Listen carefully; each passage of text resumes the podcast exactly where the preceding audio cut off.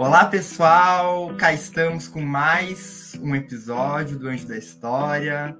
Muito bom ter vocês aqui como nossos telespectadores, ouvintes, ou mesmo fãs do Anjo da História, porque não, nossos anjo lovers. Uh, estamos aqui de volta com um episódio que tenho certeza que vocês vão gostar bastante, um episódio pertinente para que nós possamos debater isso e esse diálogo conta, como sempre, com as presenças dos meus colegas e parceiros desse projeto de extensão vinculado ao curso de História da UFFS Campus Erechim.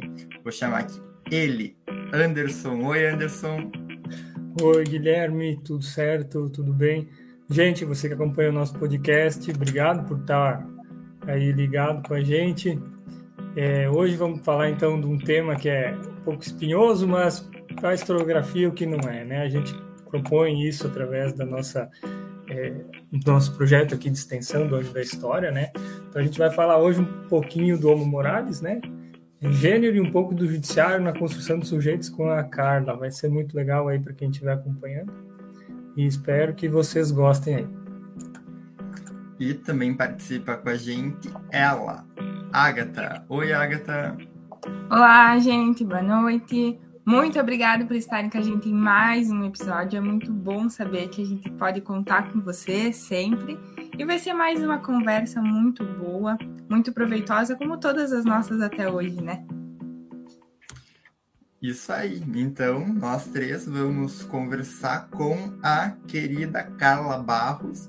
Já vou puxar aqui ela na nossa tela e também vou ler o currículo dela, que é mestra pelo Programa de Pós-Graduação Interdisciplinar em Ciências Humanas, PPG-ICH, da Universidade Federal da Fronteira Sul, FFS Campus Erechim, com bolsa CAPES FAPERX. Uh, onde foi orientada pelo nosso também orientador aqui do projeto, Fábio Feltrin. É graduada em História e possui graduação parcial em Filosofia também na UFFS Campus Erechim. Ela atuou como professora da rede pública, séries finais do ensino fundamental nos municípios de Aratiba e Itatiba do Sul, aqui no Rio Grande do Sul, entre os anos de 2015 e 2017 sua experiência em projetos de pesquisa e extensão nas áreas de educação de estudantes surdos, das séries finais do ensino fundamental, educação integral e letramento. E atualmente dedica-se à pesquisa na área de gênero, modernidade, moralidade e história das mulheres, e sobre isso que vai conversar aqui com a gente, trazendo alguns elementos da sua dissertação de mestrado. Seja bem-vinda, Carla. Oi, pessoal, boa noite. Agradeço pelo convite que vocês me fizeram, fico muito honrada né, por estar tá retornando agora mais um projeto de extensão, né? Eu que fui bolsista de extensão por muitos anos, né, na UFS, uh, quando graduanda, né? Então fico muito feliz em ver esses projetos tomando esse espaço, assim, novos espaços agora com com essa questão do EAD, né? Que vocês acho que vocês começaram durante a agora durante a pandemia, né? Uh, mas à distância. Então fico muito feliz e muito grata pelo convite e espero poder colaborar um pouquinho né, aqui com esse podcast tão querido Anjo da História. Né? Obrigada. A gente que agradece, né? É um prazer ter você aqui. E eu acho que a gente podia começar com você explicando o que é esse programa, esse mestrado. Mestrado interdisciplinar em ciências humanas. O que, que é, como é que acontece, quais são as áreas que ele abrange, assim, muito importante, porque às vezes a gente ouve falar e não sabe do que se trata, ah, é só mais um mestrado, não. Né? Acho que é muito, muito importante a gente falar do que tem na nossa universidade, não só falar dos outros, das outras coisas. Então, se tu puder explicar um pouquinho para a gente como é que funciona esse mestrado da UFS, seria bem interessante. Perfeito, Agatha. Então, eu entrei no mestrado, né, no ano de 2017, no processo seletivo de 2017. E quando eu estava me preparando para entrar no mestrado, né, eu estava muito naquela assim, né, me formei, fiz a graduação em história, né, e tinha o mestrado interdisciplinar, mas assim a gente não entendia muito, né, o que, que significava esse ser interdisciplinar, né? E o bacana do mestrado aqui do PPG e CH que é o de onde eu sou egressa. É, o fato de que o mestrado interdisciplinar ele pensa uh, a as humanidades, né? E daí, quando a gente fala de humanidades, a gente não está falando só da história, mas a gente está falando de psicologia, a gente está falando de direito, a gente está falando. Uh, eu tive colegas que eram dentistas, assim, né? Acho que pensar um pouco as ciências humanas enquanto ciências que estudam sujeitos humanos, né? E pensar isso de uma forma interdisciplinar, né? Então, pensar de uma forma interdisciplinar significa você aliar realmente as diversas áreas do conhecimento para a construção ou para a construção de novos conhecimentos. Né? Então, eu posso dar como exemplo a pesquisa que eu desenvolvi. Né? Eu sou egressa da história, então eu trabalhei com objetos de historiografia, né? Uh, mas eu trabalhei muito com filosofia também na minha dissertação. Eu utilizei outros elementos, né? Eu poderia ter utilizado elementos do direito, né? Então, o mestrado interdisciplinar ele possui abrange, assim ampliar muito mais os horizontes da forma como você desenvolve a tua pesquisa, né? Utilizando elementos das mais diversas áreas de conhecimento, né? Dentro das humanidades, principalmente. Uh, o mestrado, o curso em si, não só a construção das, dos, das dissertações, que é o objetivo, enfim, ele tem algumas matérias que são obrigatórias e diversas matérias optativas, né? E essas matérias obrigatórias, as duas matérias obrigatórias que tem no mestrado, né? Elas dão conta, então, uh, de trabalhar o conceito em si de interdisciplinaridade, e aí você vai falar de diversos assuntos pertinentes ao tema em si, do que significa ser interdisciplinar. Né? E as matérias optativas, então, que a gente elenca ao longo da, ao longo da pós-graduação e vai desenvolvendo, elas então vão trabalhar diversos temas que acabam se tornando mais específicos. Então, eu tive matérias que são de antropologia, eu tive matérias de ciências sociais, eu tive matérias que eram mais voltadas à questão de modernidade, por exemplo, uh, de decolonialismo, né? Então, elas são matérias que elas vão abranger diversos, abranger diversos outros assuntos, né, que estão dentro da interdisciplinaridade. Até onde eu sei, o processo seletivo ele acontece uma vez por ano, né? Geralmente na metade do ano. E é bem bacana, porque a gente tem pessoas de diversas áreas que fazem, que prestam, né, para esse mestrado, porque as linhas de pesquisa do mestrado, elas possibilitam diversas questões. Né? Então, eu trabalhei com sujeito, cultura e linguagem, né? que foi a linha de pesquisa onde eu estava, mas a gente tem uh, uma linha de pesquisa mais voltada para política e sociedade, a gente tem uma linha de pesquisa que ela, ela vai mais para o lado da educação, então, assim, ela tem, ela te possibilita né, você abranger o teu pensamento né, nesse sentido.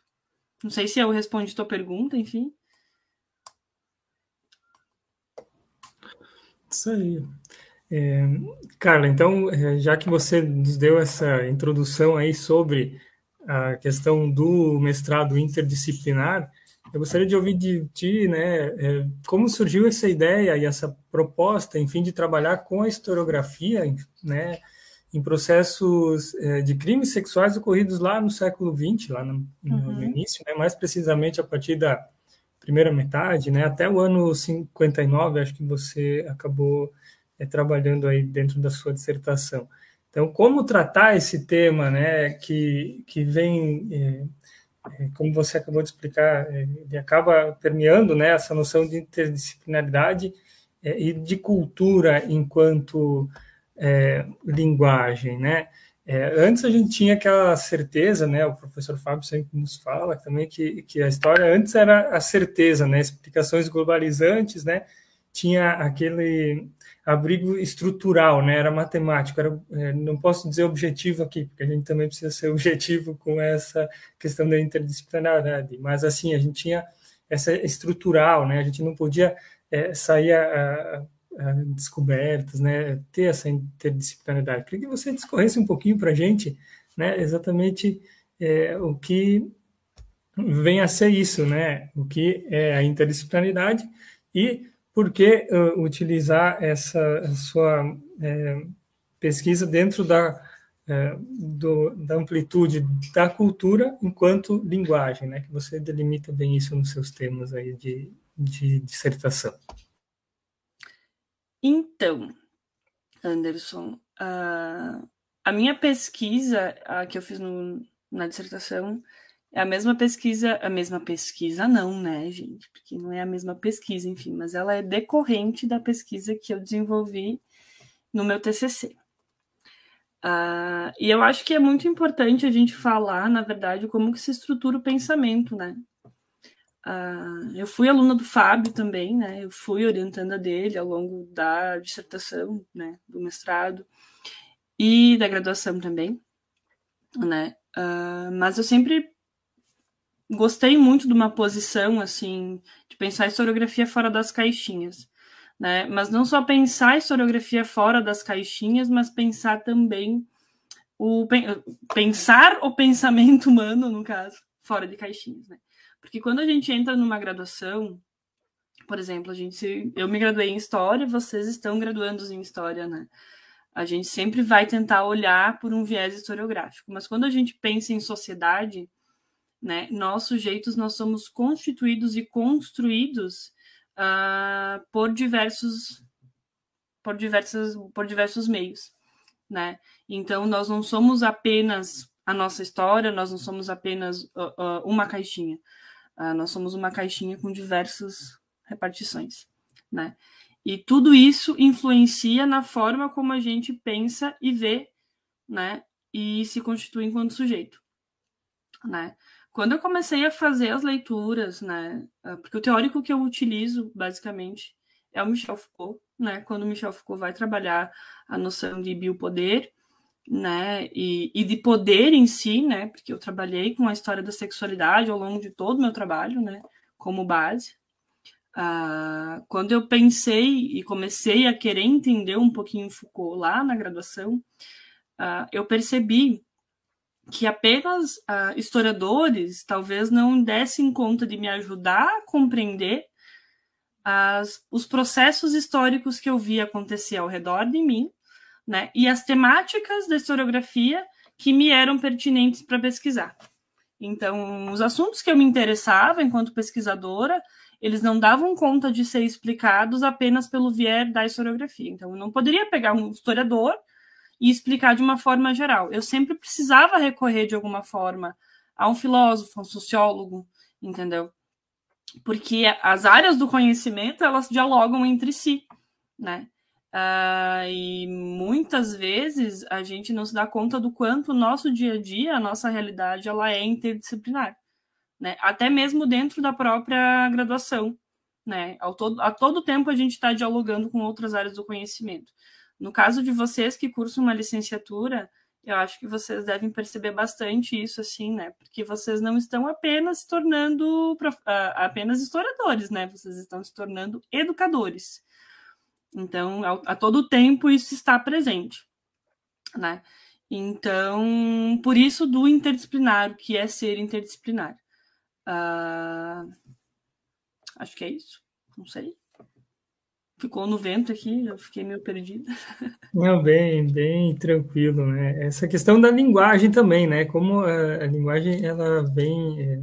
Ah, sim, claro. Como você você acaba nos dizendo as várias caixinhas, né? A cultura é isso, né? Antigamente a gente, antigamente, é os, os, os historiadores, né? A academia mesmo, ela vinha muito focada, né? Em estudar o que, que a gente estuda, o que era estudado é, nessa historiografia era coisa muito que vinha nos colocada, né?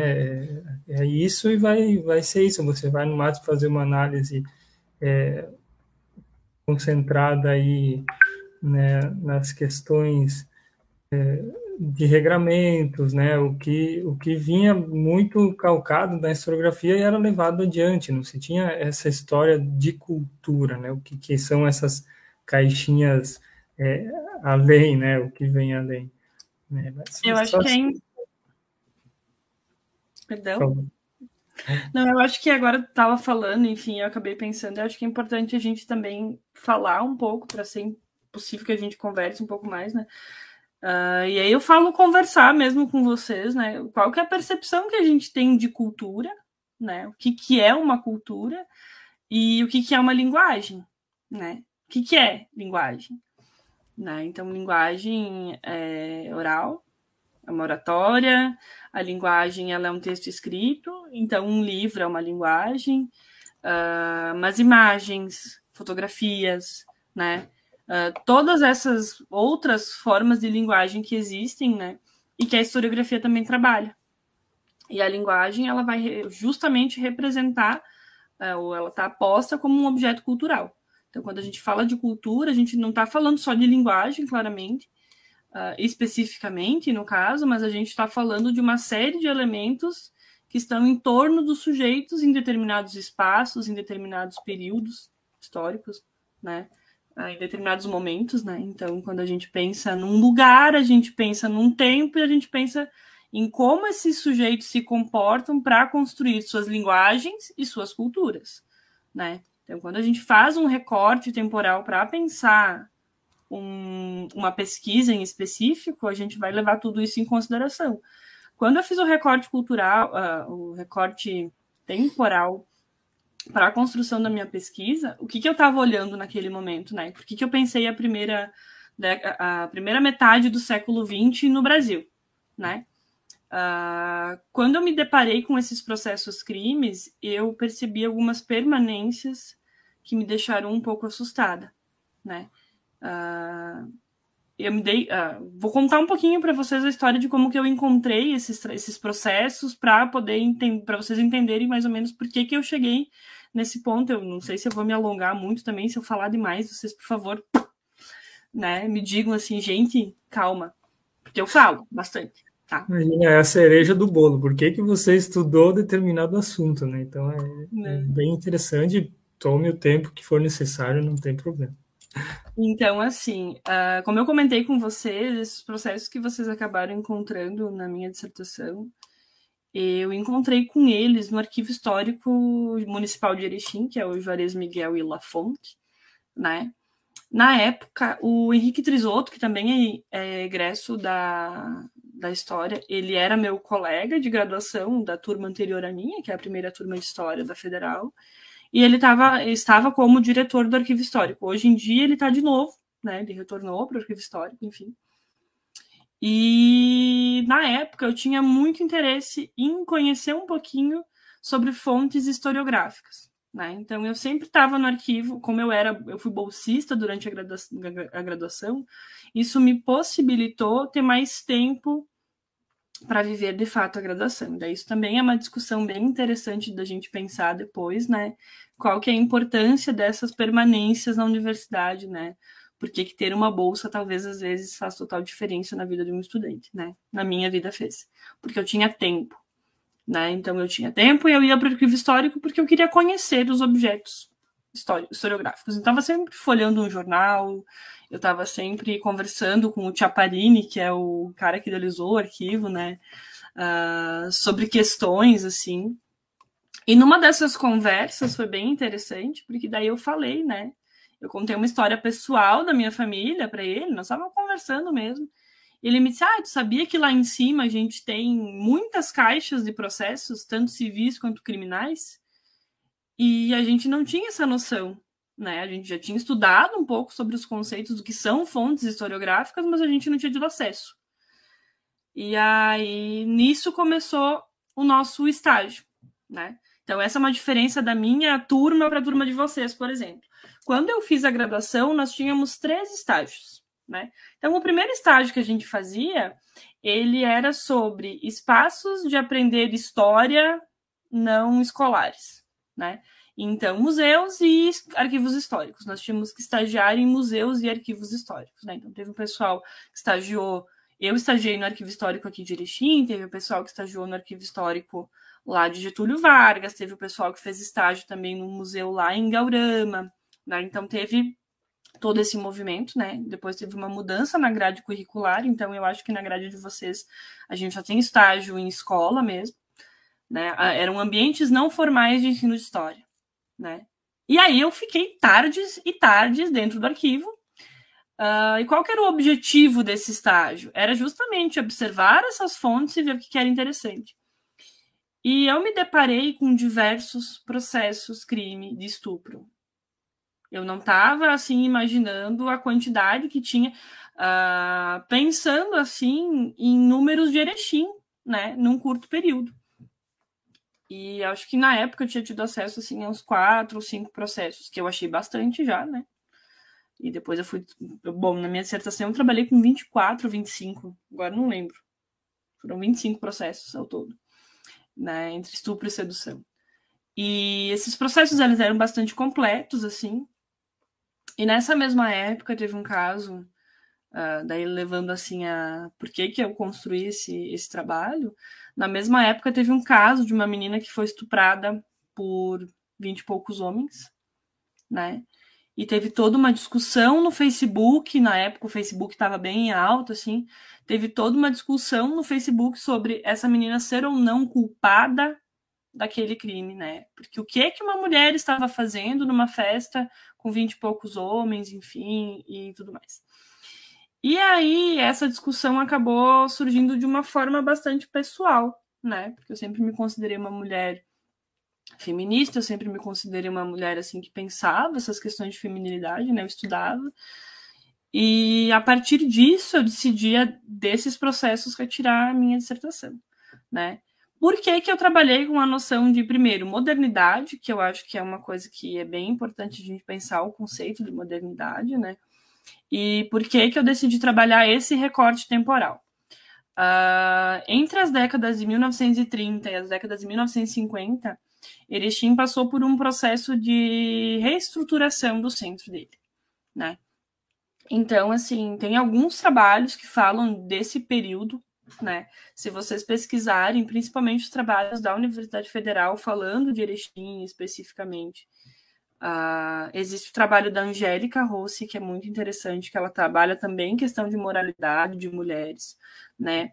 A Tamires Bobinotti também trabalhou com a questão, nesse mesmo período, falando da higienização dos corpos, né, e, e de sujeitos que eram retirados das ruas, né, e mandados para o Hospital São Pedro, em Porto Alegre. Então, assim, a gente tem uma série de trabalhos que vão falar dessas questões, uh, e eu achei muito interessante o fato de que a maioria desses processos que eu tinha encontrado, eles falavam de redondezas no geral, né? Eles não falavam especificamente do centro. É claro que o trabalho ao longo dos anos, conforme você vai produzindo, ele vai se reestruturando, né? Então você vai fazendo recortes teóricos, recortes temporais. A gente não consegue abraçar tudo e falar sobre tudo, né? Uh, mas basicamente a decisão foi tomada por eu perceber a quantidade alta de processos crimes de estupro e porque eu encontrei o tal do processo de sedução que eu não sabia o que significava. E quando eu fui pesquisar o que era o crime de sedução, eu percebi que o crime de sedução era um crime moral. Né? E quando a gente pensa modernidade, moralidade, são coisas que dialogam, dialogam completamente. Então, foi mais ou menos nesse sentido, assim uh, que começou essa, esse trabalho, né? Dentro do arquivo histórico, me interessando, me apaixonando pelas fontes e a partir disso uh, pensando teoricamente como que essas fontes poderiam ser trabalhadas, né?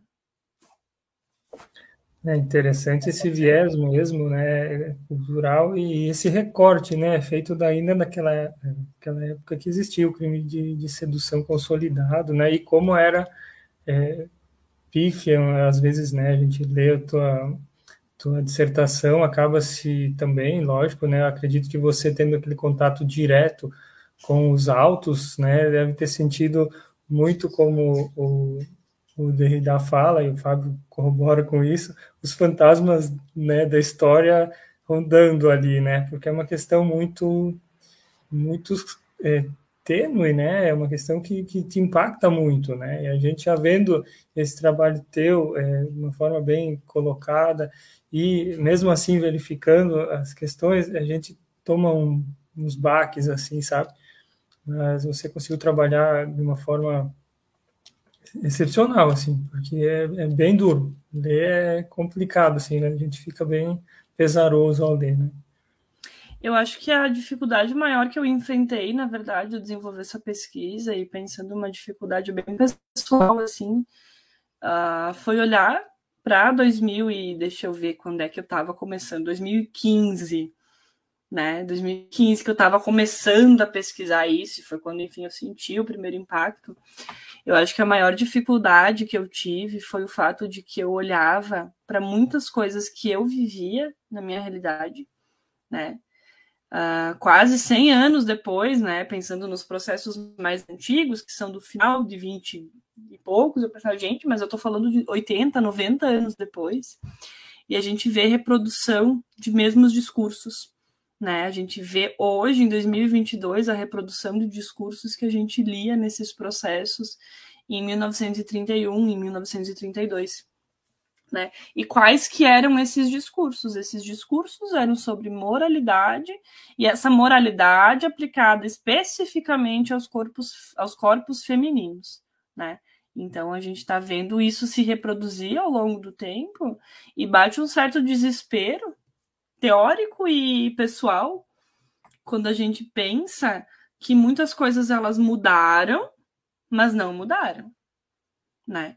E é mais ou menos nesse sentido assim a maior das dificuldades que eu enfrentei para trabalhar os processos crimes, né? E pensar muita coisa assim no quanto Erechim se constituiu enquanto cidade a partir desse pensamento, né?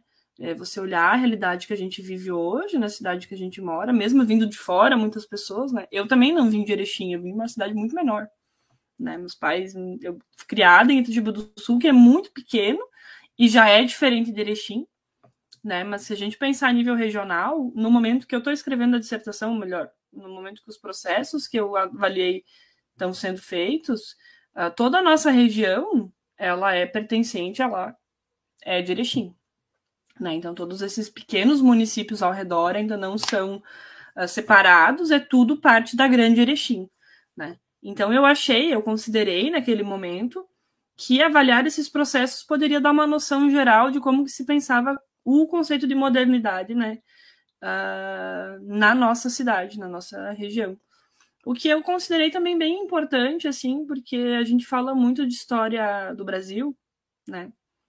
Hoje, então, talvez como uma historiadora de história do Brasil, né? Porque eu trabalhei pesquisei história do Brasil, e a gente divide a história do Brasil e história regional, né? Como se as histórias regionais não fossem história do Brasil. Uh, e aí eu me deparei com diversos outros trabalhos, de diversos outros lugares, né?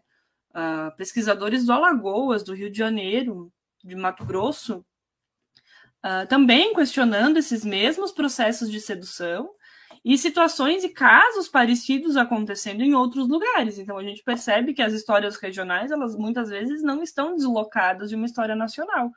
Uh, até na minha dissertação eu trabalhei também com os boletins de eugenia. Né? Então tudo o que aconteceu nesse momento aqui não está deslocado de uma história geral brasileira, né?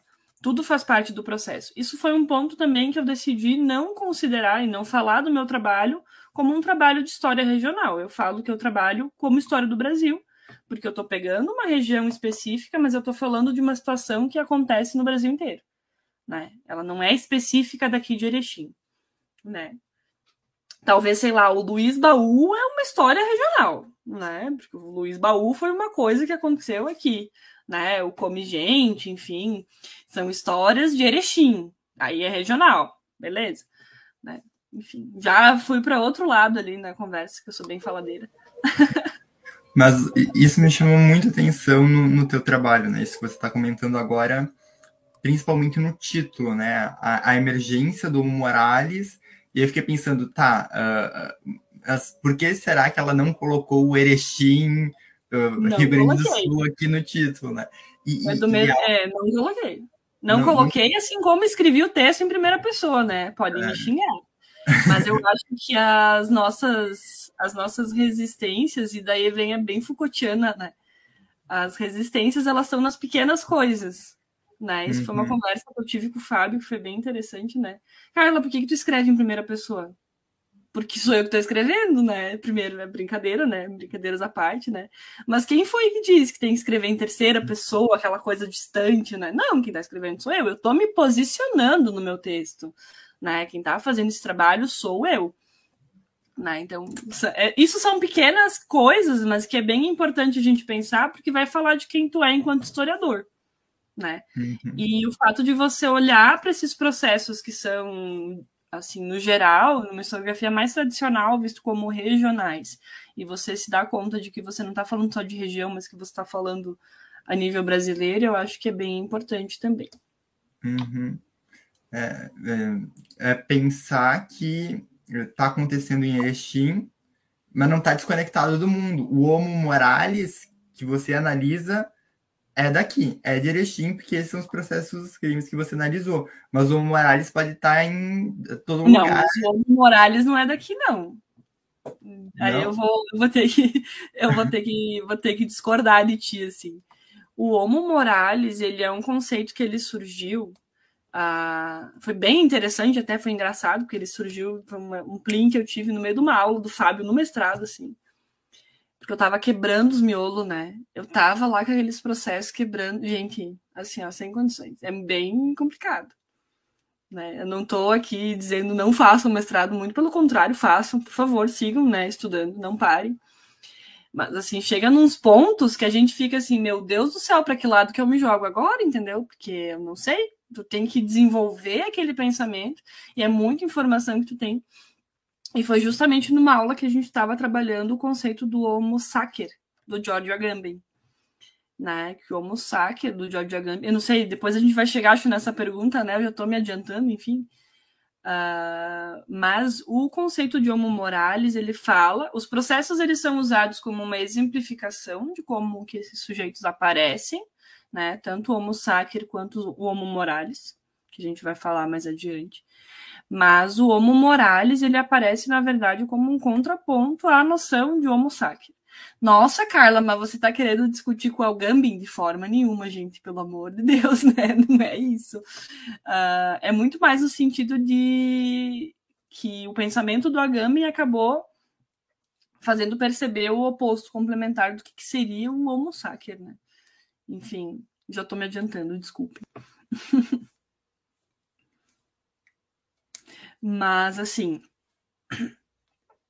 é preciso entender o conceito de Homo sacer para conseguir entender o conceito de Homo Morales.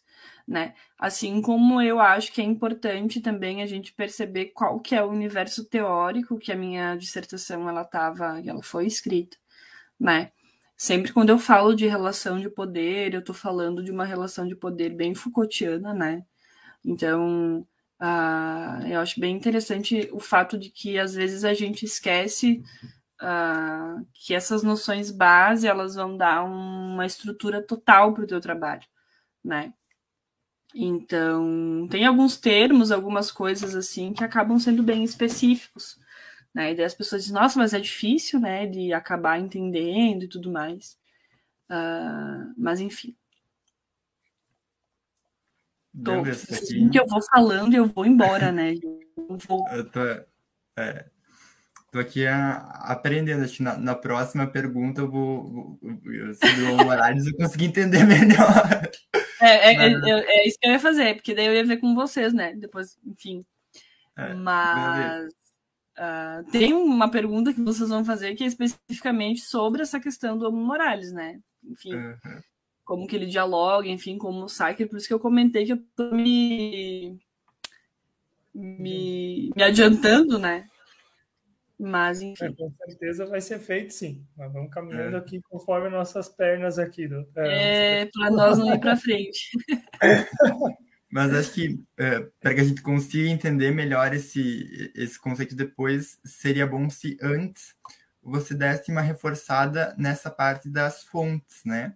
Você uhum. já comentou como você encontrou elas, mas uh, seria legal se você abordasse um pouco primeiro uh, como uh, você analisou elas, né?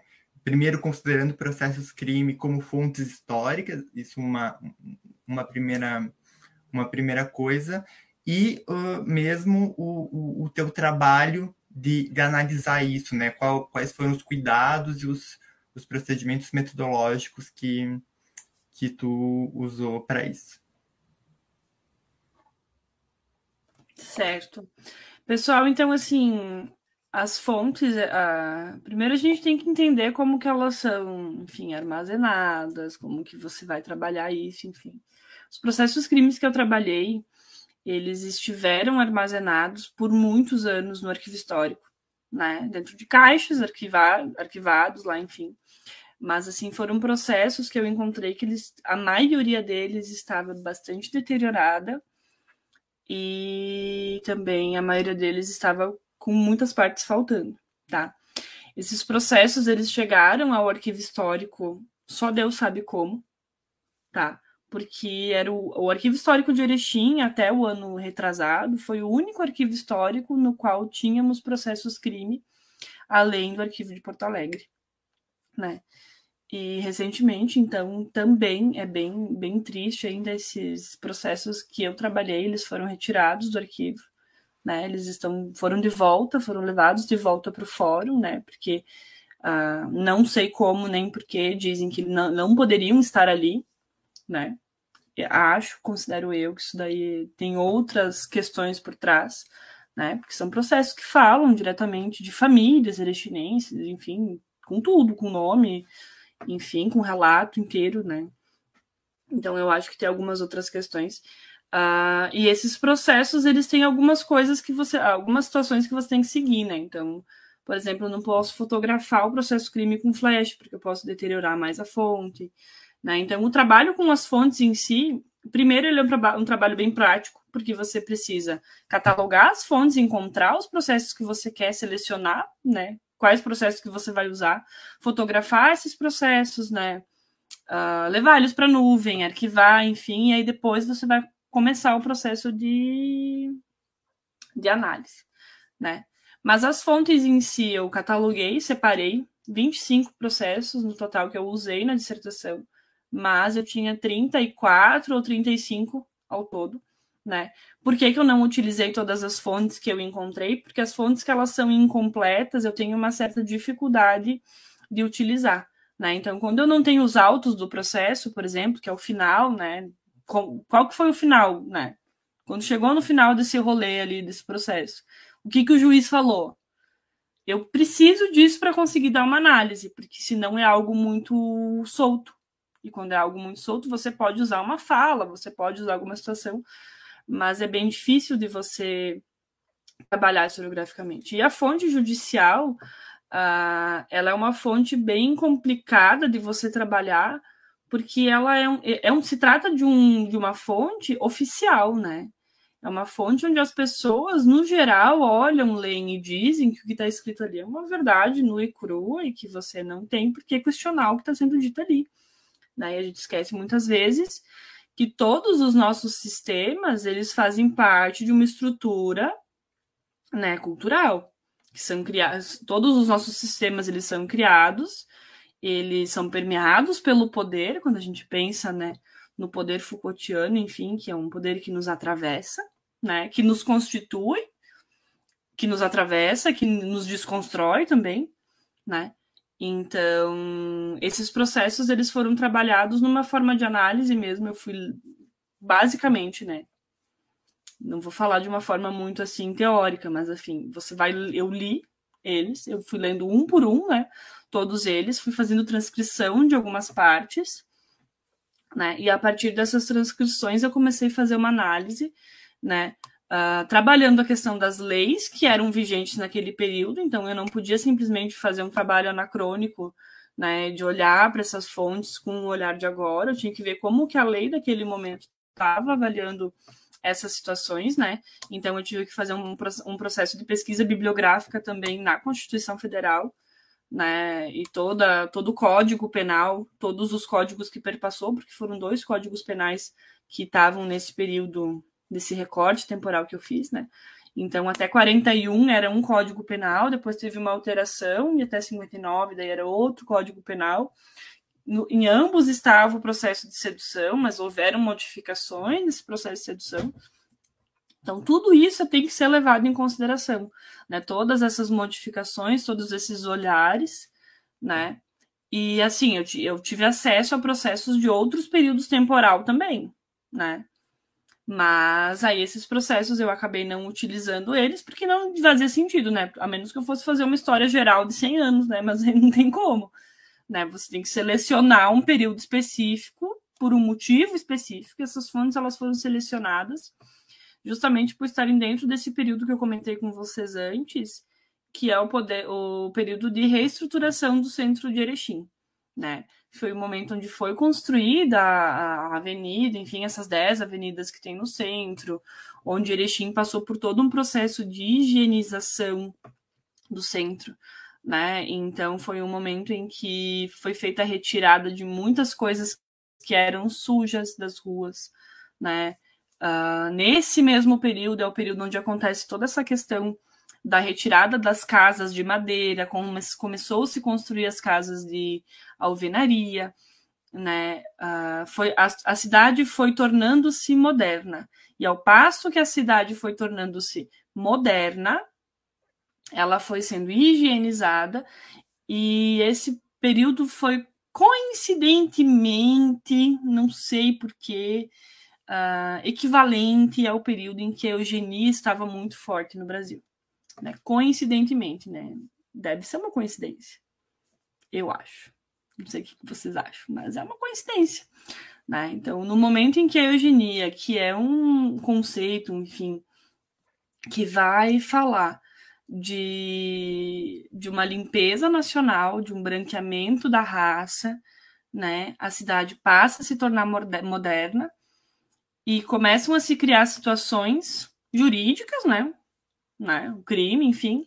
Criam-se leis e criam-se situações uh, onde pessoas que não são morais devem ser repensadas na sociedade, né? E eu acho um, um ponto que é bem interessante a gente pensar, né? Que leis são criadas por pessoas. Mas algo só se torna crime porque uma lei que foi criada por uma pessoa diz que aquilo é um crime, né?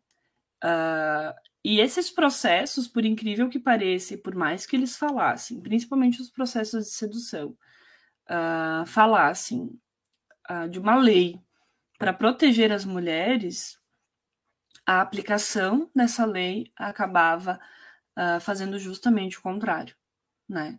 Porque ela estava justamente. Então, o que, que é o crime de sedução? O crime de sedução eram situações onde as meninas elas eram uh, defloradas, né? Então elas acabavam tendo ato sexual com namorados, então isso antes do casamento. E esse namorado, ele ou fugia, ou não assumia o filho, ou acabava, de alguma forma, não continuando essa relação, né? E o crime, eu tô falando de uma forma bem prática, porque é um podcast, né, gente? Eu não vou ler a lei aqui para vocês, porque não faz nem sentido, né? E então, quando se abria esse processo de sedução, geralmente o que, que acontecia? Eu, Carla, vou me usar como exemplo, tá? Eu, Carla, tô namorando com um sujeito e aí eu fui lá, namorei com ele e engravidei. E esse cara parou de namorar comigo. E aí eu tô na casa do meu pai, eu tô grávida e eu não tenho marido na década de 1940. Meu Deus do céu, que absurdo. O meu pai tinha o direito de ir até a delegacia, abrir um boletim de ocorrência falando que eu tinha sido deflorada por fulano de tal e se abrir um processo para resolver essa situação, né? Então, assim, esse processo, geralmente, em muitos dos casos, ele se encerrava quando o cara casava com a mulher. Né? Então, o que, que o processo de sedução ele era?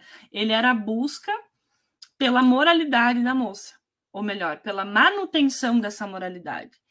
Uh, o processo de sedução ele estava em vias de provar que aquela guria ela não era imoral né? Aquela moça que tinha sido deflorada, apesar de ter tido atos sexuais antes de casar, ela não era uma guria imoral, né? Então chega na base do que é a ideia de homo morales. Tudo acabou girando em torno dessa questão de moralidade. Os processos de estupro também, tá? Porque muitas das vezes e aparece muito forte também nos processos de estupro essa noção de moral, né? Então, a mesma discussão que se fazia nos processos de sedução, que era, bom, mas essa mulher, ela foi seduzida, certo? Essa mulher, ela não tinha feito nada para ser seduzida, né? Vocês têm certeza absoluta de que ela era uma mulher decente? Né? Ok, se comprova que ela é uma mulher decente, ok, então esse cara vai ter que pagar. Ou ele vai casar com essa guria, ou ele vai ser preso. Né? Nos casos de estupro era mais ou menos a mesma coisa. Essa moça ela foi estuprada. E eu tô falando de casos de estupro, onde as pessoas às vezes não tinham nem como se defender porque elas tinham morrido, tá? Essa moça ela foi estuprada. Tá, é, tem certeza que ela foi estuprada, que ela não era amante desse cara, uh, enfim, que ela não provocou, que ela não estava com roupa curta, enfim. A mesma discussão que a gente tem em pleno 2022, né, gente? Então, estamos eu e a Agatha aqui como mulher e a gente sabe muito bem que sempre existe essa discussão. Uh, e vocês também, meninos, mas eu acho que eu estou usando a Agatha como exemplo justamente porque a gente acaba sempre sofrendo mais na pele, né? Enfim. Então, esses processos eles foram avaliados para buscar essa noção uh, de moralidade. Então, a leitura deles foi feita, né, buscando os elementos onde estava aparecia toda essa noção de moral, né? Então, nos trechos onde se falava dessa questão de moralidade mesmo. E por incrível que pareça, na maior parte deles é, é muito claro e evidente, né? Geralmente eles querem uh, salvar a honra da ofendida. Né? Os processos de sedução eles estão buscando justamente reconstituir ou reinstituir a honra no corpo dessas gurias. Né? Uh, elas foram analisadas a partir da perspectiva das leis, então, né, essas fontes, a partir da perspectiva das leis daquele período histórico que eu estava trabalhando, e também a partir de uma, de uma revisão bibliográfica que eu fiz sobre como trabalhar com fontes judiciais, né? Porque uh, todas as fontes, de alguma forma, a gente vai ler, vai interpretar e vai escrever sobre, né? Basicamente, o trabalho do, do historiador é esse, é um trabalho de interpretação, né? Mas como que esse processo é feito, geralmente é regido por algumas regras, né? Então, uh, eu fiz toda uma pesquisa bibliográfica em torno da importância de se trabalhar com fontes uh, judiciais e como se trabalhar com essas fontes judiciais. Afinal, é diferente eu ler uma revista e eu ler um processo crime, né? Mas a grosso modo a gente vai ler, interpretar e trabalhar com essa interpretação que a gente faz, né? Eu não sei se eu respondi a tua pergunta, enfim. a cara dele, assim. Respondeu sim, não estava conseguindo abrir o microfone, mas tá super respondido.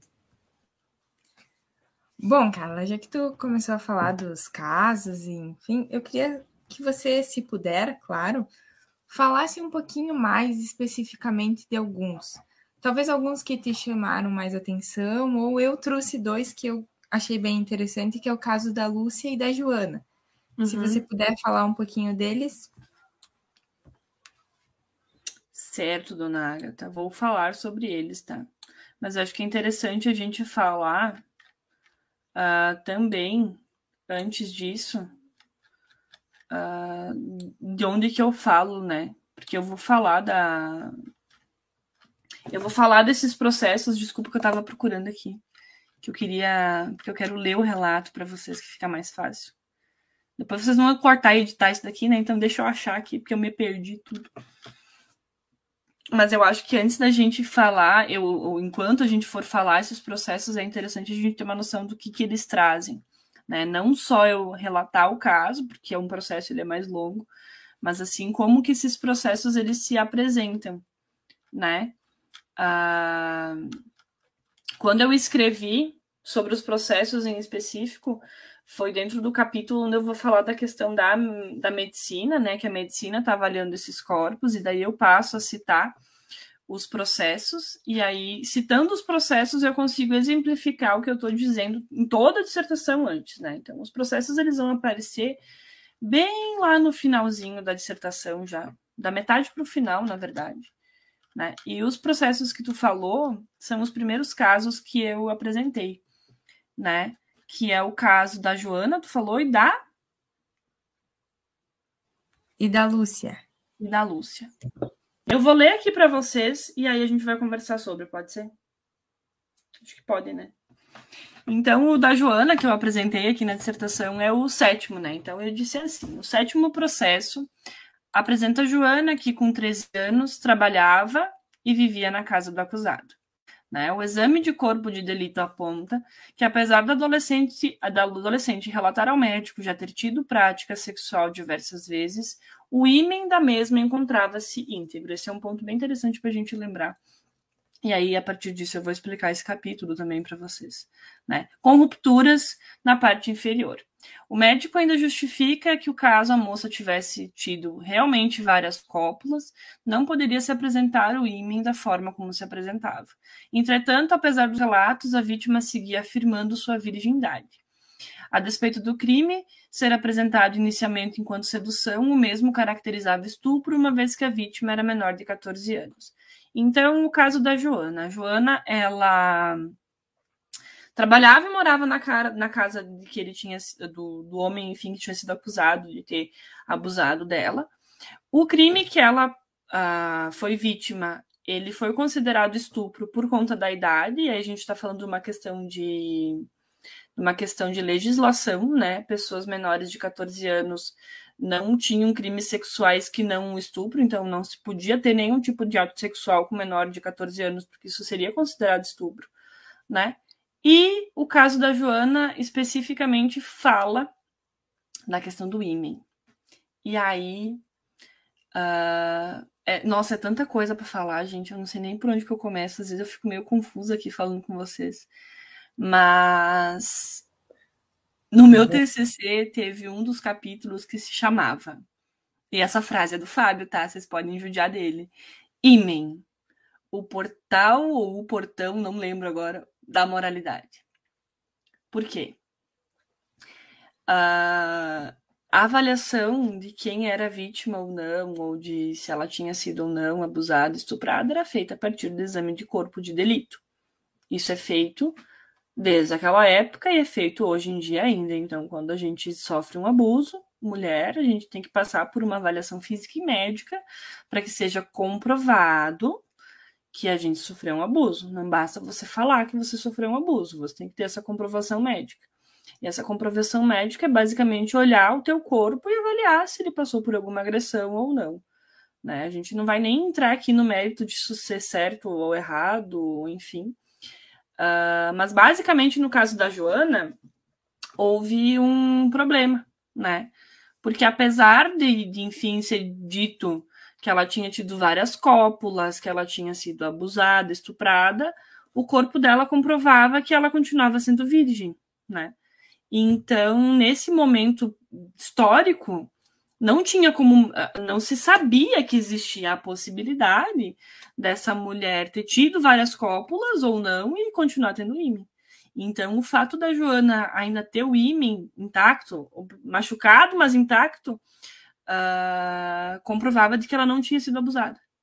Né? Então ela está falando que ela tinha ter passado por aquele processo, está ah, uh, sendo questionado. Né? Então ela estava grávida e ela ainda, ainda assim existia uma dúvida com relação a isso. Né? Uh, esses processos aqui, eles são processos bem interessantes, assim. Uh, e no caso da Joana, especificamente, é bem complexo, porque esse, essa comprovação física do corpo dela, dizendo que ela não poderia ter sido estuprada, e os bons antecedentes criminais acabaram fazendo com que a com que a pena do réu, enfim, apesar dela estar grávida, fosse bem menor, né? Então fica aquela dúvida, nossa, será que ela foi ou não estuprada? Esse processo eu usei para trabalhar a questão e exemplificar como o corpo nosso é avaliado dentro de um processo em que a gente está, uh, não como réu, mas como, enfim, vítima, né? A menina ela era vítima, mas a prova está no corpo dela, a prova não está em outros espaços. E no caso da Lúcia, uh, também grávida, né? A Lúcia, ela tentou abortar. E aí, gente, uh, a gente tem que pensar em outras questões de moralidade também, né? Nesse momento em que a Lúcia ela foi, enfim, passou por todo esse processo. Gente, os nomes, eles são os nomes das pessoas mesmo, tá? Podem descer o pau em mim agora, historiadores, porque eu usei os nomes das gurias mesmo. Eu, nossa, eu e o Fábio, a gente ficou horas conversando sobre isso e eu pensei, vou criar codinomes, né? Mas aí eu decidi usar o primeiro nome, não o nome completo, né? Até quando aparece o nome completo, eu botei Tarja nas imagens, enfim. Mas os nomes que eu falo são os nomes dos sujeitos mesmo, né? Enfim, eu vou ler o caso da, da Lúcia aqui. Uh, o processo de número 9 aborda um caso delicado onde uma menina de 13 anos, além de ter o seu corpo violado, é levado até uma parteira a fim de que tenha sua gravidez interrompida. Então a Lúcia, ela tinha 13 anos, ela foi estuprada, né? E o cara que estuprou ainda tentou fazer com que ela, enfim, abortasse, enfim. O exame de corpo de delito de Lúcia apresenta que a mesma está em risco de aborto iminente, com grave hemorragia nos órgãos genitais, estando a menor com risco de morte. Né? A Lúcia, então, ela estava com risco de morte. Consta nos autos dos processos que Lúcia namorou por cerca de oito anos o acusado e que, a partir das promessas de casamento, teria aceitado ter relações sexuais com ele. Ao saber da gravidez da menina, o acusado a teria indiciado, indicado que procurasse um meio de abortar. A denúncia foi julgada procedente e ambos os réus, o acusado e a parteira, a parteira também foi processada nesse processo aqui, foram denunciados pela tentativa de realizar o aborto da jovem e foram considerados culpados, tá? Tanto ele pelo abuso sexual quanto a parteira pelo pelo pela tentativa de aborto, né? E então a citação aqui do essa, essa próxima que eu vou ler agora é do processo mesmo. Cumpre assinalar ainda que Lúcia era uma moça bastante experiente e que não tinha nenhum recato. A testemunha Miguel Fulano, em folha 81, afirma que ela não tinha um bom comportamento. Rolindo, que é a testemunha, diz que ela não era uma moça séria. Gaspar assinala uma expressão pitoresca que ela era muito largada e João que ela tinha mau comportamento. E, finalmente, o próprio pai de Lúcia assevera na folha 30 que Lúcia mantinha namoro com diversos rapazes, que num domingo um vinha visitá-la, no outro domingo outra, por conseguir outro, por conseguinte torna-se difícil indicar-lhe os nomes, né? Então, primeiro, as testemunhas no geral eram homens, e esse comportamento de tentar comprovar ou defender o réu a partir da postura da guria era bem comum. Gente, vocês têm noção que a gente está falando de uma menina de 13 anos? A menina de 13 anos. Menina de 13 anos hoje está na sétima série, no sexto ano do ensino fundamental. É nossas, são nossas alunas, assim, são crianças.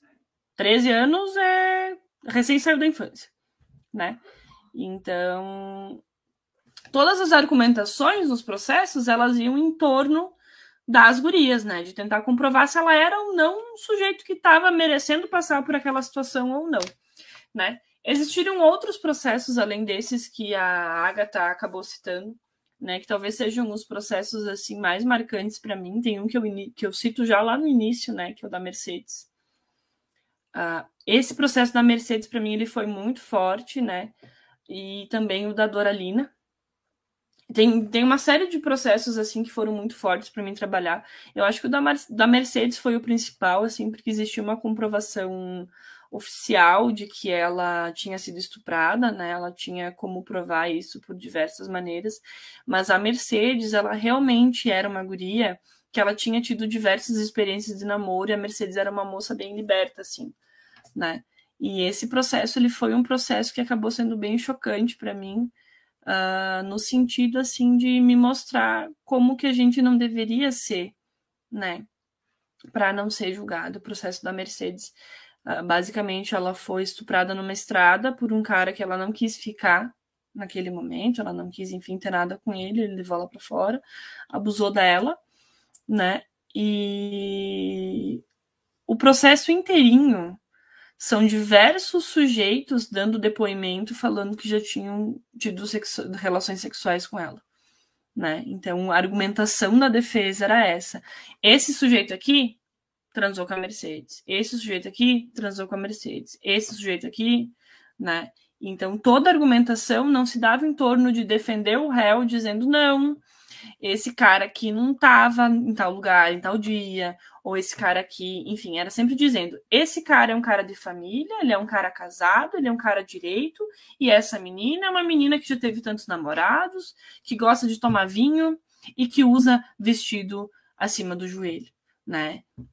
Então foi quando começou a se trabalhar essas noções de moralidade. Foi olhando para esses processos e vendo a importância e a força que essas noções de moralidade tinham, né, que eu acabei, enfim, uh, criando esse conceito de homo moralis, porque era isso que eu via, né. Eu percebi que muitas vezes os réus eles eram considerados, enfim, defendidos nesses processos, né? muito mais do que as próprias vítimas né, a partir da argumentação das, das testemunhas, enfim. Meu Deus, já tô uma hora aqui falando, gente. Não sei, Agatha, tu tinha me perguntado? Muito bom, muito bom. Na verdade, eu citei esses dois casos porque foram casos que, assim, quando eu li a sua dissertação, me chamaram bastante atenção, principalmente pela idade delas mesmo, né? Uhum. Tipo, nossa, e grávidas, sabe? Por isso que eu mas, assim, todos os casos são casos para a gente perceber o como essa realidade que a gente às vezes se choca hoje em dia já estava ali sempre. Desde sempre.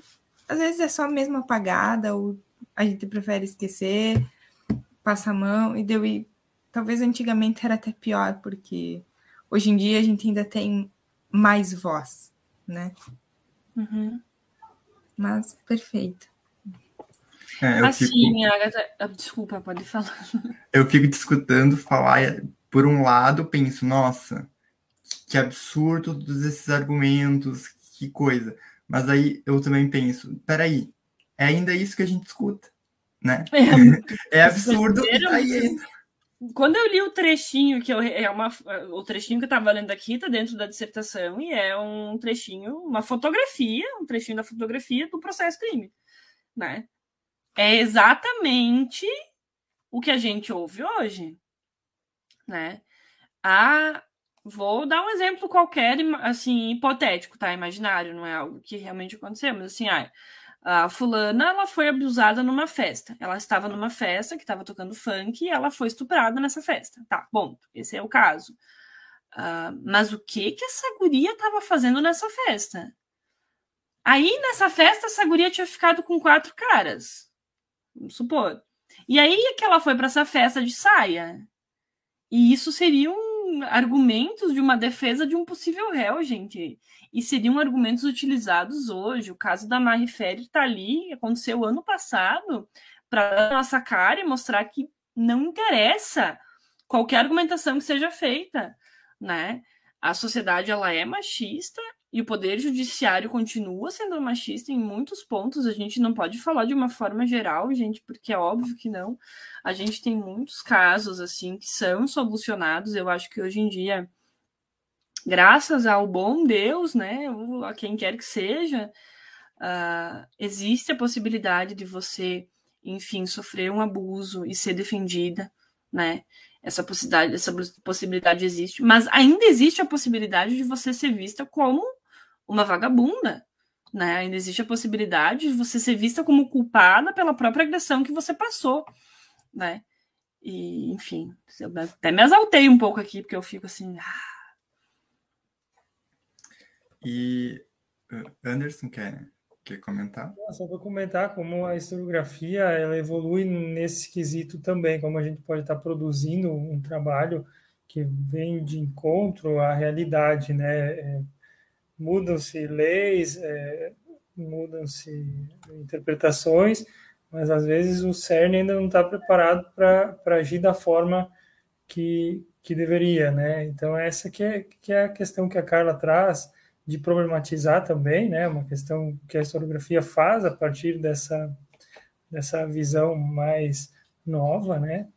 É, e é como o Coselli que havia afirmado, né, que, que aquela questão, os enunciados da história vão ser verdadeiros, né, admitir eles, né, esse conjunto de problemas e, e ordenamentos vigentes vão ser é, variado e distinto, né, cabe ao historiador pegar e fazer ele ter uma, uma é, é, criar uma história a partir disso, né? Criar uma narrativa a partir disso, né? Carla, eu acredito que você fez isso de uma maneira fantástica, né?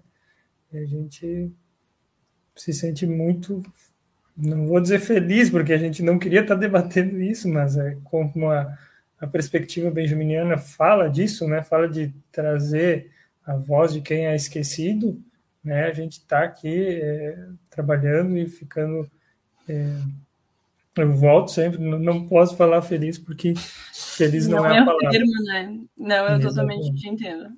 Exatamente.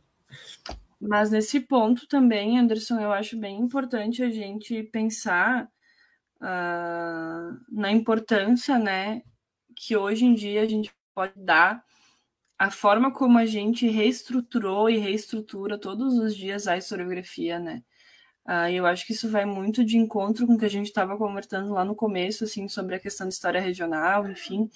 E uh, quando eu entrei na faculdade, eu tinha uma noção assim que ah, historiadores eram Hobsbawm, né? O Hobsbawm é um historiador, bah, dos grandes, assim, né? Concordando ou não com a teoria, com a forma como ele produz, enfim, mas a história ela é construída nessas pequenas coisas, né? Então, a, as monografias que vocês vão produzir no final da faculdade, uh, elas vão ser uma produção de história. Né? Todo, tudo que a gente pesquise, que a gente produz de alguma forma, claro que muitas vezes é apenas uma reprodução de alguma outra coisa, porque a gente também não vai ficar criando a roda o tempo inteiro. Mas assim, ver nessas pequenas produções uma importância, né? E perceber que essa importância não está no fato da grandeza do que ela traz, mas de trazer para o debate assuntos que muitas vezes eles são simplesmente, uh, enfim, silenciados. Eu me dei conta que assim eu encontrei muitos processos sobre essa questão da sedução, muitos processos não. Eu encontrei diversos artigos que falavam dessa questão dos processos crimes de sedução, mas gente, não são tantos assim não. Tá? Não é muito, é pouco, é bem pouco. E quando a gente pensa assim na questão do abuso das mulheres no sentido de estupro mesmo ao longo, ao longo da história, a, a gente muitas vezes fala de trabalhos assim, muitos, muito, muitos mais trabalhos de psicologia trabalhando essa questão, muito, muitos mais trabalhos assim a nível de gráfico, de saber, de saber números assim, mas muitas vezes a gente não avalia como que essas situações elas são vistas, né? Ah, enfim, eu acabo divagando um pouquinho. Mas acho que a, a partir disso que a gente foi conversando, dá para chegar uh, no ponto tá lá da, da, da pergunta que está ainda na, na minha cabeça, que é, afinal, quem é o Homo Morales, né? Enfim, onde vive, o, que come. É o que uh, come, é hoje no Globo Repórter. É, hoje no Anjo da História. No uh, Anjo da História. E, e, e, como isso dialoga, assim, de uma forma muito didática, pensando para um público mais amplo, que uh, consiga compreender facilmente com a teoria do, do Agamben, né, sobre o Homo sacer, né, essa vida que não mereceria ser vivida, e, aliás, o Agamben, grande leitor do Walter Benjamin, que nos inspira aqui nesse uh, projeto, e mesmo como é que a ideia do, do Homo Morales dialoga com o, o, próprio Foucault. Enfim, quem é o Homo Morales? Sim, é o Homo Morales. Eu acho que é importante a gente ter consciência que o Agamben ele dialoga com o Foucault o tempo todo, né? Então eles são assim filósofos que eles entram em debate bastante. Mas eu acho que para a gente chegar nessa questão do Homo Morales, enfim, eu vou fazer um, uma pequena linha temporal aqui para a gente se situar. Né? Primeiramente, entender que esses processos crime eles são avaliados por conta da carga moral que eles trazem. Né? E foi por conta dessa moralidade do, ou dessa moralização dos sujeitos que ocorre dentro desses processos que surge a noção da necessidade de se avaliar essa moralidade dentro desse trabalho, né? Uh, pensando em questão de teoria, né, eu escrevi toda essa dissertação partindo da perspectiva do Foucault do poder, né? Então, a todo tempo a gente tem que levar em conta que isso está na base do meu pensamento. Então, eu vou falar lá no início uh, das questões de biopoder, né? E de como a nossa sociedade ela acaba sendo constituída por essa, por essa, por esse entrelaçamento, né? de poder. Então, o Michel Foucault ele pensa o poder enquanto algo que não é algo de cima para baixo, mas ele é algo que nos entrelaça, está presente o tempo todo em todas as relações, né? Nem de uma forma positiva, nem de uma forma negativa. Ele constrói, desconstrói. E quando eu pensei a noção de Homo Morales, uh, eu estava pensando na noção de homo sacer, né, que foi um dos teóricos que eu utilizei, porque o Agamben ele consegue abraçar bastante a teoria do Michel Foucault do biopoder, né, quando ele fala da questão do homo sacer, e o Agamben ele tem uma percepção seguinte, né, vamos falar do homo sacer primeiro. Quando a gente olha para os processos, a gente percebe que existem vítimas e que existem réus, certo? Quem são as vítimas? A pergunta mesmo, gente. Quem são as ah. vítimas dos processos? As meninas que foram estupradas, né? Ah, então, essas vítimas, elas deveriam ser defendidas, certo? Não, elas acabam, não, em, na maioria dos casos que eu, que eu apresentei, elas acabam não sendo, mesmo quando elas são defendidas no caso do réu ser condenado, elas estão sendo julgadas porque elas são sujeitos imorais, né? Sabe por que, que isso acontece? Porque elas são homo sacer, tá? O Homo sacer é um conceito, né, do Giorgio Agamben, que ele é um filósofo, né? Ele é um termo, esse termo ele surge do, arca, do arcaico moderno, né? Ele tem toda uma teoria que explica, mas basicamente, né, o homo sacer ele significa basicamente uma vida que ela é insacrificável, ou seja, ela é uma vida que não é digna do sacrifício. O que, que significaria isso? Uma vida não ser digna do sacrifício significa basicamente que ela existir ou não existir, tanto faz. Né? Que ela sofreu uma punição ou não sofreu uma punição, tanto faz. Ela é uma vida nua. Uma vida nula. E essa vida nula, ela pode ser jogada de diversas formas dentro do espaço onde ela está, né? Uh, quando a gente pensa que existe uma vida que é nula, a gente tem que pensar que existe uma vida que não é nula. Porque se existe um sujeito uh, que ele é insacrificável, é porque deve existir alguém que é.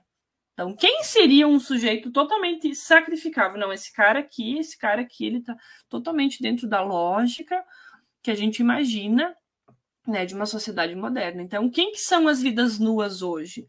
As vidas nuas são as mulheres, né, mulheres que são consideradas marginalizadas, né, prostitutas, uh, mulheres transexuais, né, uh, pessoas negras, pessoas gays, entende? Essas vidas são vidas nuas, né? O, o George Floyd ele foi morto por um policial né? Teve toda uma mobilização nesses últimos anos, assim. Uh, mas é a coisa mais comum que existe hoje em dia a gente saber que alguma pessoa foi morta porque ela foi confundida com um bandido. E geralmente essas pessoas são pessoas pretas, né? Então é uma discussão que a gente tem que trazer à tona, e o mesmo pode ser falado para a comunidade gay, o mesmo pode ser dito para a comunidade transexual também, né, que são vítimas dessas agressões, porque são vidas insacrificáveis. Então, a morte de uma pessoa que ela é homossexual, muitas vezes ela não é tão doída quanto a morte de uma pessoa heterossexual. Né? Mas não, não só pela sexualidade dela, mas porque ela tornou-se uma vida que é nua. É desse conceito, é dessa lógica que o Agamben está falando, né? É desses sujeitos. Claro que ele vai falar dentro da lógica do poder soberano, ele vai falar filosoficamente, enfim, mas aplicando para a nossa realidade é isso. E quando eu fui pensar o conceito de homo morales, eu fui pensar justamente quem que era o total oposto desse, né, dentro desse modelo biopolítico que a gente pensa a sociedade do Foucault, né? Então, uh, só deixa eu achar aqui que eu tinha anotado. Quando o Foucault ele pensa na, no, no, na, na sociedade do bipoder, ele fala dessa binaridade né, dos dois lados. Né?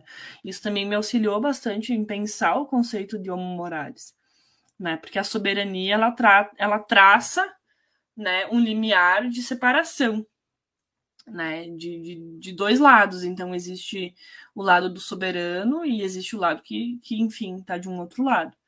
Né? Então, o Agamben, ele fala do, do, do, do Homo sacer, então, como uma vida matável que não é sacrificável. Então, é uma vida que pode deixar de existir, mas isso não é digno de sacrifício, né? Então, quando eu vou falar do Homo Morales, eu vou falar justamente do contrário, né? Eu vou falar das vidas que elas são sacrificáveis, que elas são importantes, e eu apresentei na dissertação alguns pontos assim que eu acho que é bem interessante para a gente entender o que, que é o homo moralis. Então, basicamente, o homo moralis seria o sujeito moralizado pela modernidade. Né? Quem que é o sujeito moralizado pela modernidade? Ele é um sujeito que ele não tem, ele tem totalmente consciência de todas as ações que ele tem que tomar para não se tornar o homo sacer. Ele tem, consciência, ele tem consciência de que ele está sendo quem ele é, ele quer ser quem ele é. Uh, e ele também ajuda a apontar fora dali quem não é o que ele é. Né? Parece confuso, mas enfim, ele é o sujeito moralizado. Né? Então, se eu sou um sujeito moralizado, eu vou poder apontar que o Guilherme está sendo imoral, né? que a realidade do Guilherme está sendo imoral. Né? E eu quero me manter nessa posição, porque a posição do Homo Morales é uma posição segura politicamente e socialmente falando, porque é o que a sociedade espera que ele seja. E a minha na minha dissertação, a, o que eu tento apontar é justamente isso, assim, não como vilões e mocinhos, mas de que existia essa consciência dessa ruptura entre esses dois sujeitos, né? Então, não sei se eu consegui ser didático o suficiente, enfim, vamos conversar um pouquinho, assim, porque senão eu fico nesse monólogo. É. Eu acredito que foi, e é, é exatamente isso, né? Uma, uma questão muito, é, não vou chamar técnica aqui, né?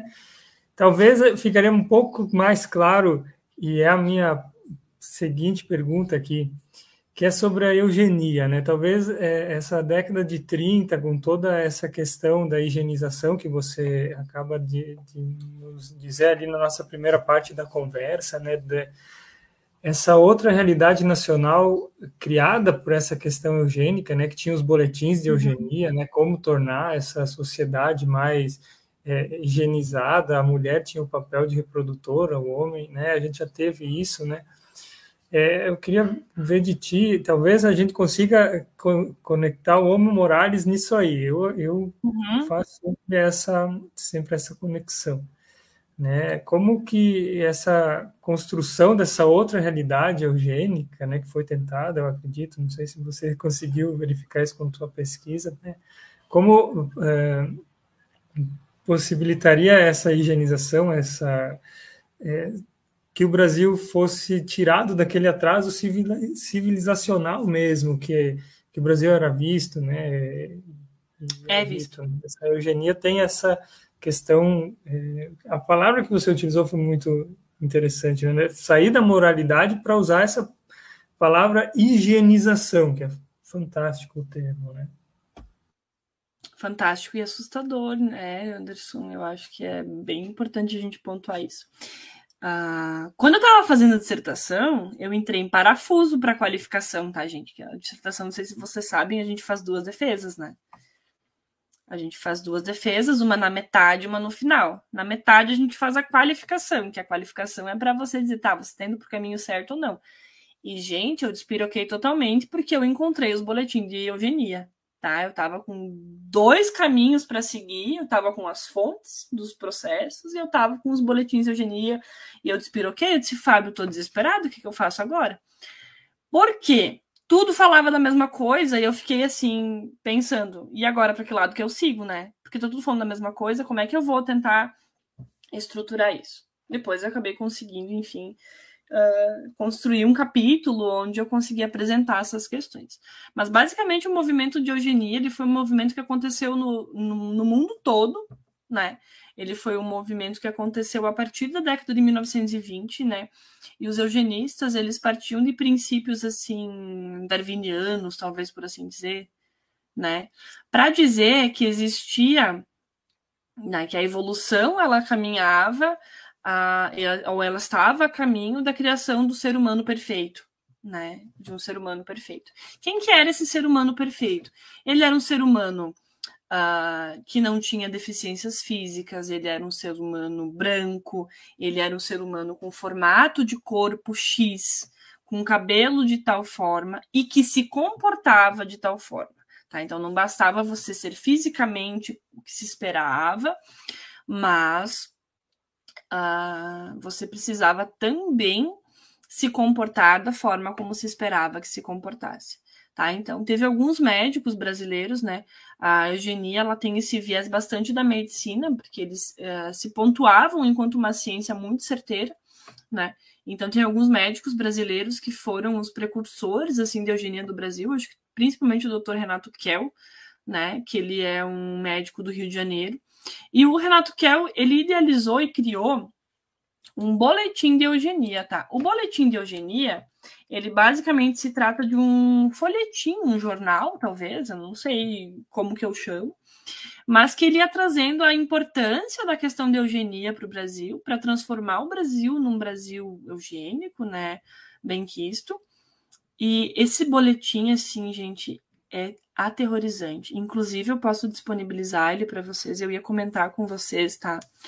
Que tudo que eu estou trazendo, enfim, até mesmo os processos que eu utilizei na minha dissertação, que eu já encaminhei para o laboratório ali da, de História Oral e de Arqueologia da UFES, enfim, já encaminhei para o Maurício, que estava cuidando na época, Maurício se formou agora, né? Uh, mas já mandei para lá. Vou mandar os boletins que eu tive acesso também. Então, os boletins de eugenia, eles falavam do que, que era eugenia, do que, que se esperava, de qual que era o qual, de qual era o caminho da eugenia no Brasil. Né? E um dos caminhos da eugenia era sobre moralização, e um outro caminho da eugenia era sobre branquear o, o país. O que, que significa branquear? Transformar as pessoas em brancas, necessariamente, assim. Você vai juntando uma pessoa que é preta com uma pessoa branca, daí a pessoa que vai nascer desse casal, ela já é menos preta, e daí por diante, né? Então, enfim, é uma questão bem, bem difícil de lidar muitas vezes, porque é algo que a gente, enfim, um pensamento que ele foi muito forte por muitas gerações, né? E teve alguns livros que me auxiliaram bastante para pensar essa questão. Eu acho que o principal, ele não está aqui, porque ele está lá em Erechim, que é o livro da Bernadette Ramos Flores. Depois eu posso passar as referências para vocês. Esse livro, ó, chuchu, beleza, sensacional. Por favor, pessoal que faz história, leiam esse livro, pelo amor de Deus. Tecnologia e Estética do Racismo. Tá? O Fábio vai estar indicando para vocês, com certeza absoluta. Esse livro ele é sensacional, porque a, a Bernadette Ramos Flores ela vai falar de como esse processo de eugenia ele culminou em todas as questões de, racia, de racialidade que a gente trabalha hoje. Né? Então, assim, a, a eugenia ela fazia uma avaliação física dos corpos das pessoas, né? Então, o doutor Renato Kell, para vocês terem uma noção, para falar de moralidade de corpo de mulher, ele fez um catálogo de vaginas e de ímens. Ele desenhou, assim, tem diversos formatos, enfim, uh, ah, para trabalhar ou para trazer a questão de quais eram os corpos que deveriam ser avaliados, assim. Então, a eugenia, ela trabalha diretamente com essa noção, Anderson, do que tu me perguntou, uh, de moralidade. Porque para você ser um sujeito eugenizado, você precisa ser um sujeito morales. Né? Então, é uma associação que a gente pode fazer. Ser um sujeito uh, uh, eugenizado significa ser um sujeito morales. Né? Basicamente, é praticamente a mesma coisa né? Porque um sujeito higienizado, ele é um sujeito que ele passou pelo crivo da medicina, ele passou pelo crivo da ciência, e aí é importante a gente falar o que, que se considerava ciência naquele momento, né? A medicina era a maior das ciências, porque a medicina era uma ciência certeira, a medicina era uma ciência que Uh, não tem como um médico estar tá mentindo. Como é que o médico vai estar tá mentindo, gente? O médico não mente, médico só fala a verdade, né? Enfim, uh, o que mais que eu posso trazer sobre a eugenia para vocês?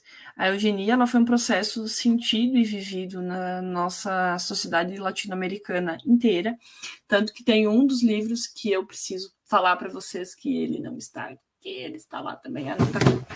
Peraí que eu já vou mostrar. É que tem a minha estante aqui em cima, tá no meu quarto da minha mãe. Por isso que eu tô procurando, que alguns estão aqui.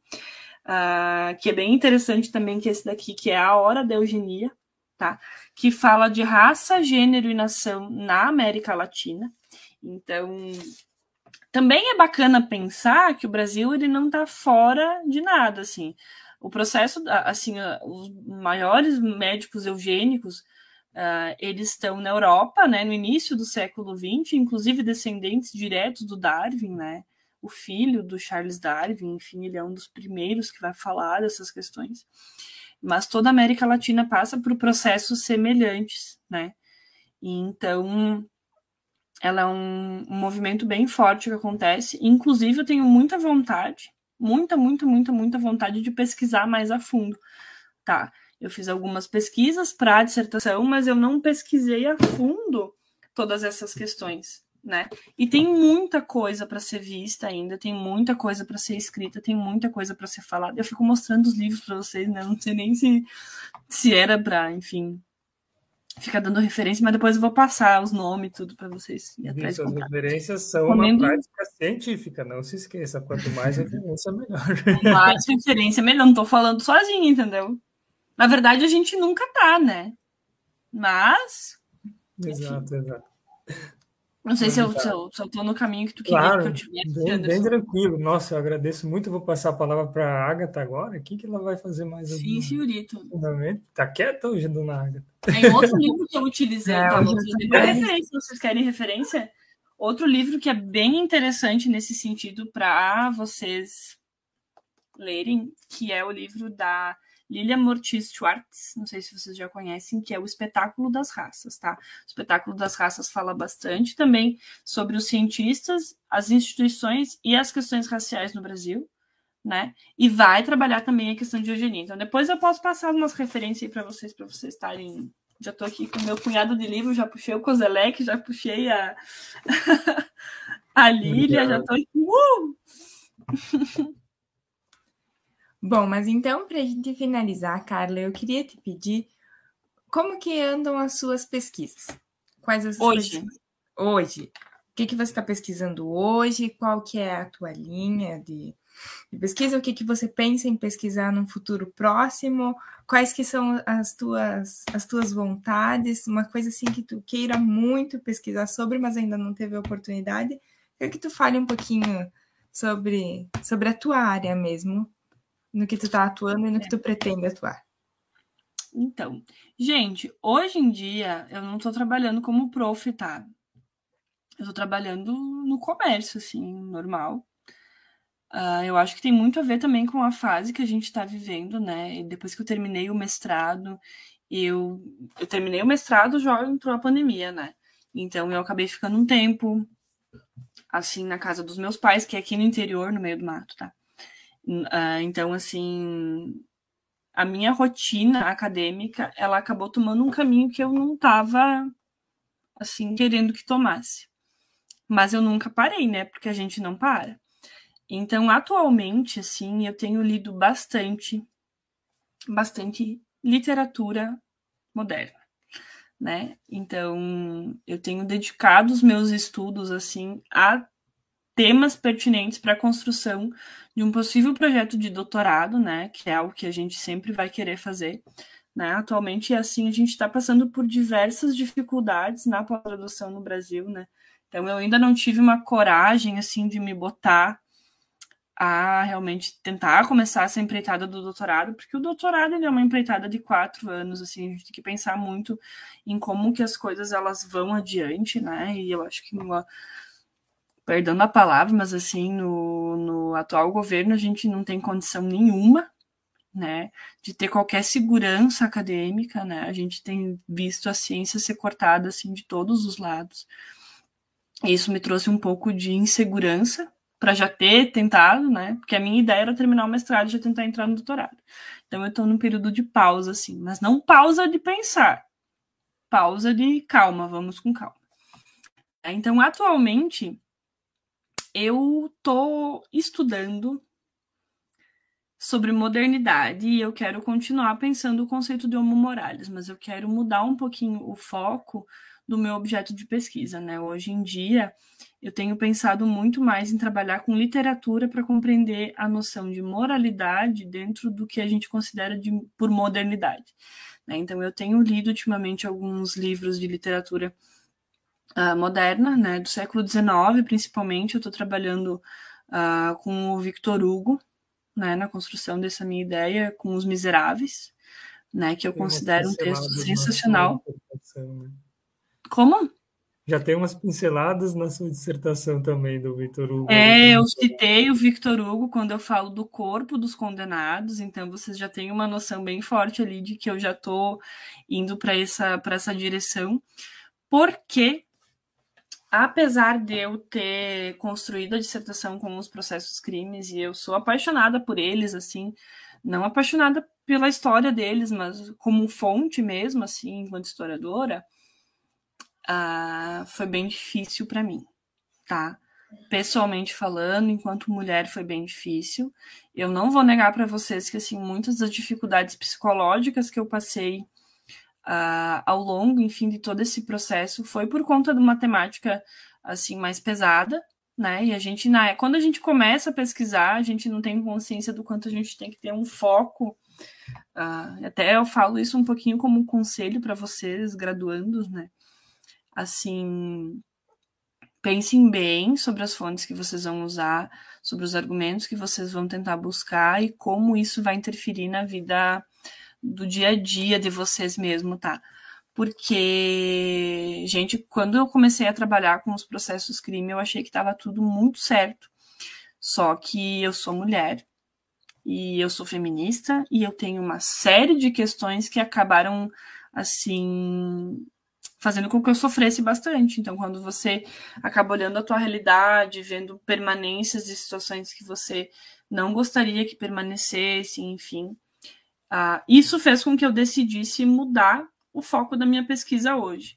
Hoje em dia, uh, eu tenho tentado pensar, na verdade, a questão de modernidade, né? Como que o Homo Morales, enfim, ele vai ser determinante para a criação do que a gente conhece como moderno. Tá? Essa é a minha ideia bem geral, assim, tá, galera? Porque eu tô só num processo de, de, de avaliação né, desses, desses trabalhos, eu nem decidi quais que são os textos que talvez eu possa usar. A princípio, eu queria usar. Porque assim, não sei se vocês sabem os livros do Victor Hugo, como que eles são, né? Não sei se vocês já viram. É Bíblia, é livro de mil e. Nós estamos falando de livro de mil e duzentas, mil e trezentas páginas, assim. São textos gigantescos, assim. E o Victor Hugo ele tem uma escrita sobre a modernidade que é bem interessante. Então é mais ou menos nesse sentido.